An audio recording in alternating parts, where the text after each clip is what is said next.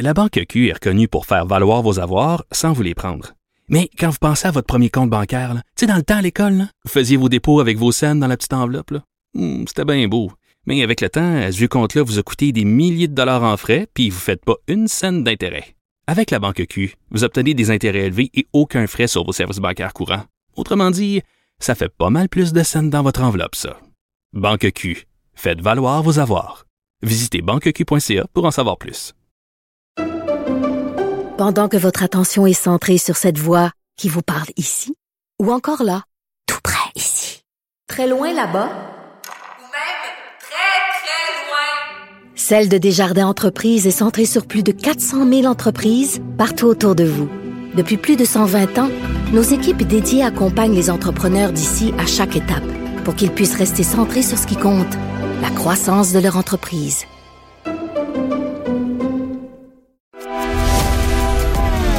Grand philosophe, poète dans l'âme, la politique pour lui est comme un grand roman d'amour. Vous écoutez Antoine Robitaille, là-haut sur la colline. C'est l'heure de notre chronique Les chiffres de Léger. Bonjour Philippe Léger. Bonjour Antoine. Chroniqueur au journal, doctorant en sciences politiques avec qui on analyse périodiquement des questions d'actualité politique à travers les données de sondage et sur le sujet, euh, sur notre sujet d'aujourd'hui, il y en a des données. Hein? Le privé en santé, euh, ça a été vraiment sondé souvent chez les Québécois. Il y en a une panoplie là, de sondages. Ouais, depuis les années 2000, périodiquement, chaque 3-4 ans, il y a un grand sondage qui sort et qui dit essentiellement toujours le même, toujours la même chose qui a été dit hier dans un sondage du Journal de Montréal qui montrait pour l'essentiel que 60 des Québécois qui estiment que ce serait une bonne mesure, une bonne chose que d'augmenter le recours au privé pour des soins de santé. Et ce résultat-là, comme je dis, fait écho aux autres résu- résultats de sondage. C'est toujours entre 55 et 65% des Québécois qui sont d'accord pour faire une plus grande place en santé. Et ce chiffre. Est-ce que le, so- le 60 de, du sondage d'hier, c'est un sommet à travers les, les décennies? Il y a déjà eu un peu plus haut, déjà eu un 65% dans les années 2000, au milieu des années 2000, euh, sous le gouvernement Charret. Euh, ça a augmenté, ça descend, mais c'est toujours environ entre 55 et 65% Et le chiffre fait toujours peur, surtout aux défenseurs de l'universalité des soins. Oui. Et réjouit toujours un peu les adeptes de la privatisation. C'est toujours un peu la même musique. On pourrait refaire les manchettes année après année. Euh, mais il faut quand même savoir interpréter le résultat. Parce que cette question-là, pour les Québécois, c'est pas une question idéologique, c'est pas une question politique, c'est une question qui se joue sur l'efficacité. C'est très terre à terre. Les Québécois se demandent quelle est la meilleure manière pour moi d'augmenter les soins de santé, d'avoir une meilleure accessibilité aux soins de santé plus Ouais. humains, plus rapides, que ce soit privé, que ce soit public mixte, euh, que ce soit euh, complètement public. Les Québécois n'y tiennent pas rigueur, n'embarquent pas trop dans ce débat idéologique-là. OK. Parce que, pour preuve, quand on inverse la proposition, quand on leur demande s'ils souhaitent élargir les soins couverts par l'assurance maladie, que ce soit par la socialisation des coûts là, pour les dents, les yeux, la physiothérapie, ben, les Québécois, ils sont encore plus favorables. Ah bon? Euh, OK. mais oui, sur les promesses, par exemple, sur les soins dentaires, ça récoltait plus de 75 d'approbation à la dernière élection lorsque Québec solidaire le proposait. Euh, quand on pense également à l'ingérence de l'État pour les nouvelles taxes sur les boissons, euh, euh, les boissons gazeuses, les boissons sucrées, les crédits d'impôt pour le sport, donc tout ce qui est santé publique, prévention, les Québécois, ils sont très, très favorables. Donc pour eux, pour les Québécois, c'est pas nécessairement une question politique, c'est pas une question, c'est une question d'efficacité, c'est une question, c'est une question d'accessi- d'accessibilité aux soins. Mais en même temps, ils veulent euh, que tout soit gratuit. C'est normal. Tout- toute personne cherche ça, qu'il y ait de plus en plus de gratuité, mais en même temps, de plus en plus d'accessibilité. Et puis, on sait que c'est peut-être une contradiction dans Ouais. les termes.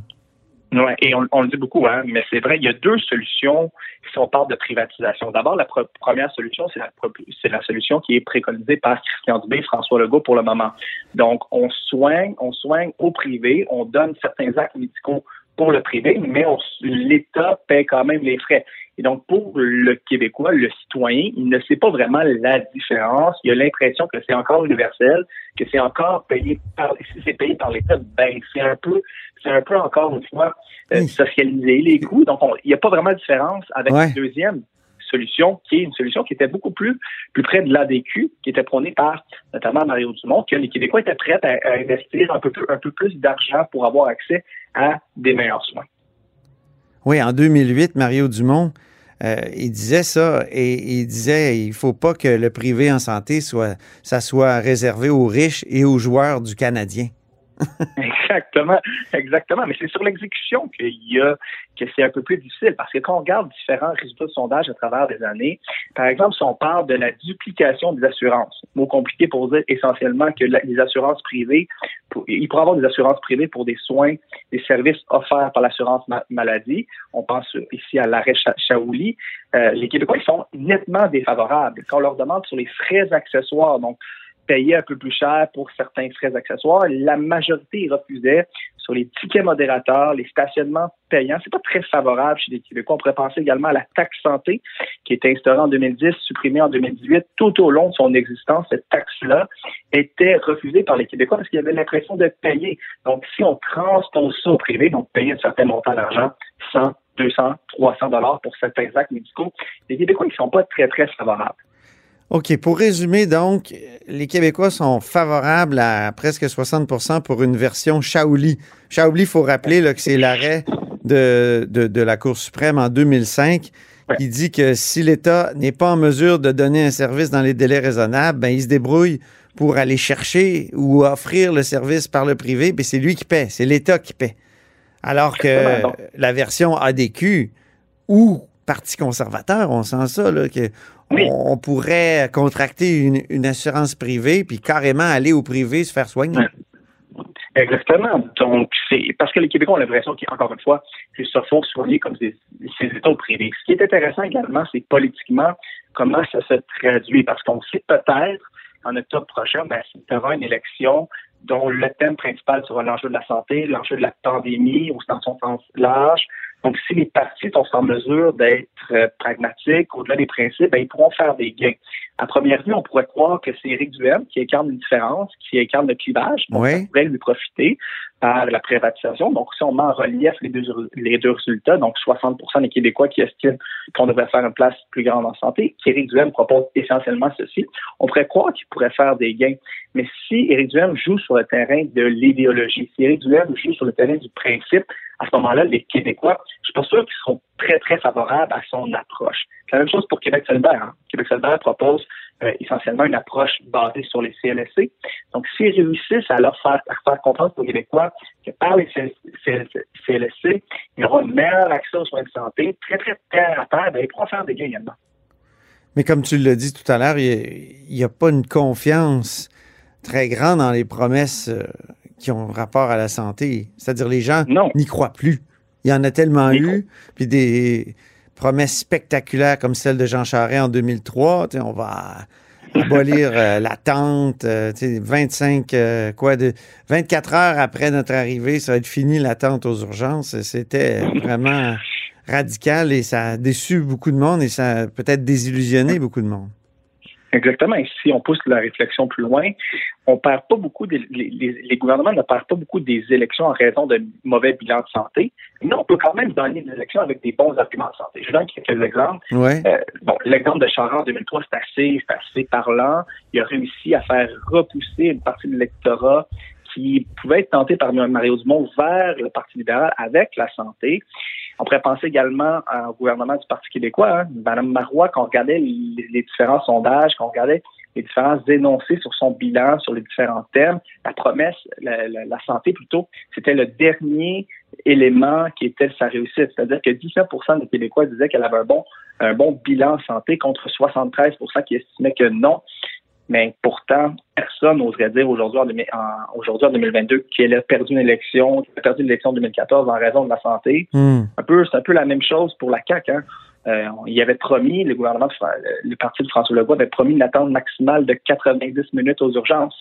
Aujourd'hui, François Legault a dit que c'est normal d'attendre 17 heures à l'urgence en raison de la pandémie. Donc, je veux dire, il y a quand même un décalage qui est assez fort. Donc, et, c'est un peu le même phénomène pour les CHSLD pendant la pandémie. Donc, tout ce qui est le débat entourant Aaron, à savoir si le gouvernement le savait ou pas, les électeurs ont pardonné à la coalition de Québec, n'ont pas, décidé de, se tourner, le dos à la coalition de Québec parce que il avait un mauvais bilan dans le CHSLD. C'est comme si l'exaspération des Québécois se traduisait par une compréhension puis par des excuses. On excusait l'inaction gouvernementale. faut dire que la pandémie, c'est un peu particulier comme, comme événement. Mais euh, c'est vrai qu'on a l'impression qu'une bonne promesse en santé peut rapporter des choses, puis après ça, si elle est euh, pas respectée, ben il n'y a pas grand conséquences. Même en 2007, moi je me souviens de l'élection 2007, on mettait tous les jours euh, au visage, comment dire, les dysfonctions des urgences à Jean Charest, puis il s'en est sorti, il a failli être au gouvernement majoritaire, là. Il, est arrivé minoritaire, mais quand même. Ouais. Et, quand on regarde les différentes études en sciences politiques, on s'aperçoit qu'il y a deux élections qui ont, euh, auxquelles la santé a véritablement joué un rôle. Ah oui? L'élection de, l'élection de 2003, où Jean Charest, tout d'un coup, était devenu le défenseur du système public quand il dénonçait l'approche de Mario, de l'ADQ de Mario Dumont d'un système à deux vitesses. Ça avait porté fruit pour, pour euh, Jean Charest. L'élection de 2000 au fédéral, cette fois-ci Jean Chrétien, qui accusait Stockwell Day d'avoir un agenda caché pour avoir encore une fois un système à deux oui, Oui, oui, Le gouvernement, le gouvernement chrétien avait inspiré Jean, Jean Charest quelques années plus tard. Donc, en sciences politiques, on voit que ces deux élections-là sont un peu des points, euh, des, des, exemples où la santé a pu, a pu jouer un rôle euh, dans l'élection. Donc, c'est important. Euh, on peut pas, on peut peut-être gagner des élections en, en, parlant de santé, mais on perd pas sur un bilan. Mm-hmm. Et j'imagine que d'avoir une personnalité très populaire liée à la santé, je pense peut-être à Jean Rochon dans les années 90 au Parti québécois et aujourd'hui à Christian Dubé à la GAC, ça doit aider énormément. Oui, quand on regarde les, dans, le sondage qui a été publié lundi dernier, quand on regarde les différents ministres euh, qui euh, le bilan des différents ministres, c'est Christian Dubé et de loin qui a plus la confiance des Québécois qui aurait le meilleur bilan selon les Québécois, principalement en raison de la campagne de vaccination. Mais les autres euh, ministres de la Santé, que ce soit Yves Bolduc, Philippe Couillard, Gaëtan Barrette, Jean Rochon, Mme Marois, c'est beaucoup moins plébiscité par les Québécois. Ils ont vraiment l'impression que Christian Dubé, c'est peut-être, s'il y a un espoir dans leur grande exaspération, mmh. Christian Dubé pourrait un peu améliorer le mammouth qui est le ministère de la Santé. Ça reste à voir parce que la solution que la CAQ préconise présentement, c'est une solution qui est un peu ce qui se passe dans le réseau. Donc, mm. des actes médicaux sous-traités au privé. Il n'y a pas de grande différence. La réforme, tu as entendu, de Christian Dubé est assez mince. On parle peu de prévention. Québec solidaire a d'ailleurs, a d'ailleurs parlé de ça, qu'on parlait peu de la prévention de santé publique. Le budget du gouvernement lié à la santé publique, c'est 2,5% je crois. Dans les autres provinces canadiennes, c'est 5% Donc, la, la, la grande réforme promise par Christian Dubé, ben, de mon côté, elle me semble assez mince et elle me semble beaucoup plus en, en, ligne et en lien avec ce qui se passe au Québec depuis 10-15 ans. Merci beaucoup, Philippe Léger, pour euh, ce tour d'horizon des chiffres euh, sur la santé, sur euh, les promesses en matière de santé dans les dernières décennies. Merci infiniment. Merci, Antoine. Et c'est ainsi que se termine La Hausse sur la Colline en ce mercredi. Merci beaucoup d'avoir été des nôtres. N'hésitez surtout pas à diffuser vos segments préférés sur vos réseaux. Ça, c'est la fonction partage. Et je vous dis à demain.